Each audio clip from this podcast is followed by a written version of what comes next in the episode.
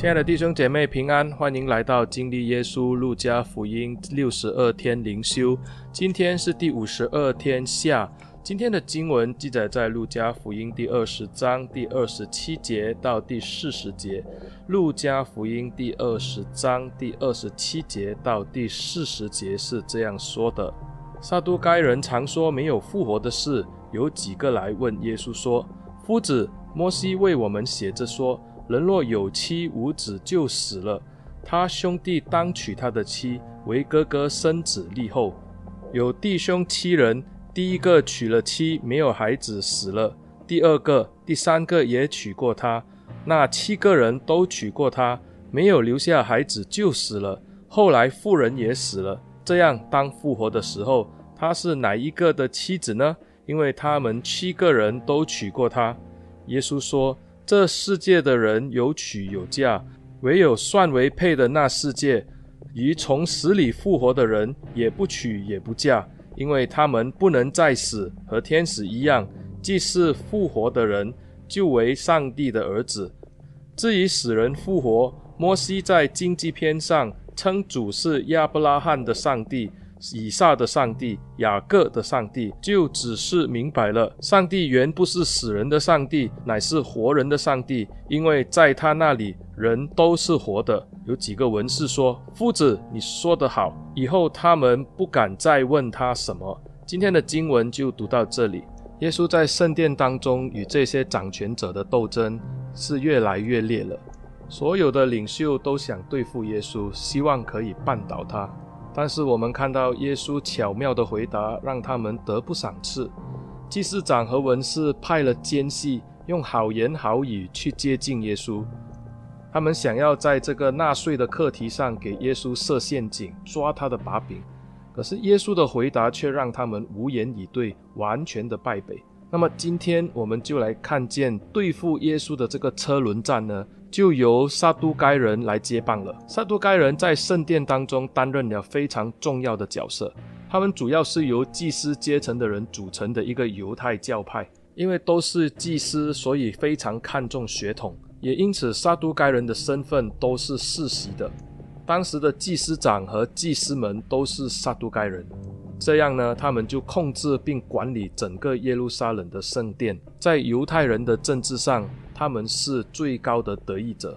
他们思想开放，虽然是犹太人，但是对希腊文化是毫无抗拒。因为政治上的需要，所以他们跟希律党还有罗马帝国非常的友好。因此，撒都该人在耶路撒冷是整个犹太人的权贵。他们在信仰上只接受摩西五经。他们对法利赛人和文士所遵守的口传律法，甚至先知书是不相信的，因此他们也不信有鬼神，他们也不信有天使，甚至复活。照理来说，他们跟法利赛人应该是不合的，但是因为现在有了共同的敌人，也就是耶稣基督，因此呢，他们倒是走在一起，彼此联手的来对付耶稣。撒都该人看耶稣用比喻来揶揄对手。因此，他们自己也想了一个假想题来讥笑耶稣。他们就用兄弟七人先后娶了其大哥的寡嫂为妻，来讥笑复活的荒谬。根据摩西的律法，《生命记》二十五章五到六节有这样说：弟兄同居，若死了一个，没有儿子，死人的妻不可出嫁外人，她丈夫的兄弟当尽弟兄的本分，娶她为妻。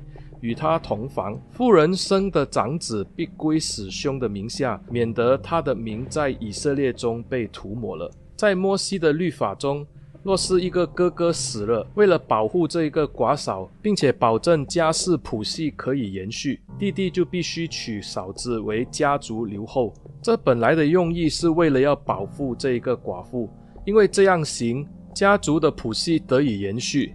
另外，这个哥哥所遗留下来的遗产就可以由这个儿子去继承，而这个寡妇也不至于会被赶出家外。所以，一般都会要求弟弟来娶嫂嫂为妻。若是怀胎生了男丁，这个孩子就能继承家业了，而母亲可以因为儿子的缘故留在这个家中。旧约圣经里面就有两个娶寡嫂的案例，都是发生在犹大支派的。第一个就是他玛和俄南。和犹大的故事记载在创世纪三十八章六到三十节。第二个则是这路德记里面的波阿斯和路德的故事。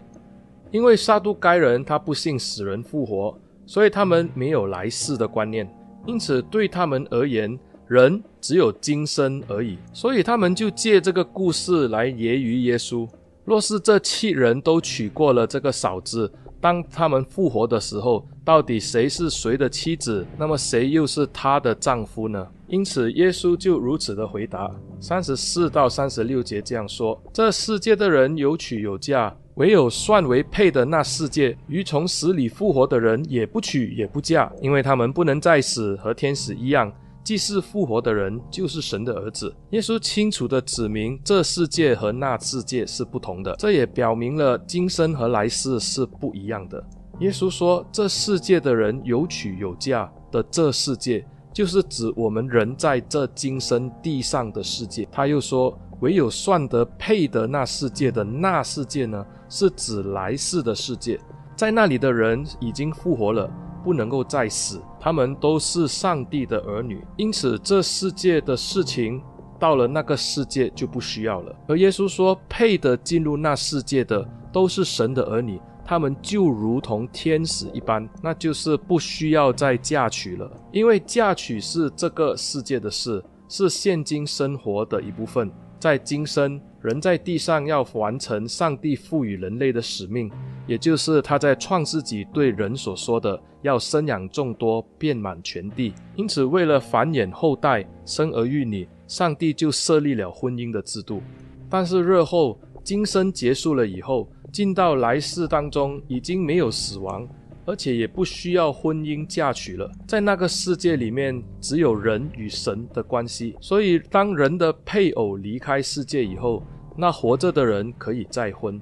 保罗在罗马书七章二到三节也有这样的说法：就如女人有了丈夫，丈夫还活着，就被律法约束；丈夫若死了，就脱离了丈夫的律法。所以，丈夫活着，他若归于别人，便叫淫妇。丈夫若死了，她就脱离了丈夫的律法，虽然归于别人，也不叫淫妇了。所以耶稣在这边跟这些撒都该人说得清楚：今生今世是有嫁娶的需要，但是来世人复活以后是没有这个需要的。而在这边我们要注意的是，耶稣用了一句话，他说：“那个配得进入那世界的人，都是神的儿女。”那么这一些不相信有来世的撒都该人，他们将会如何呢？耶稣是要跟撒都该人说明一件事情。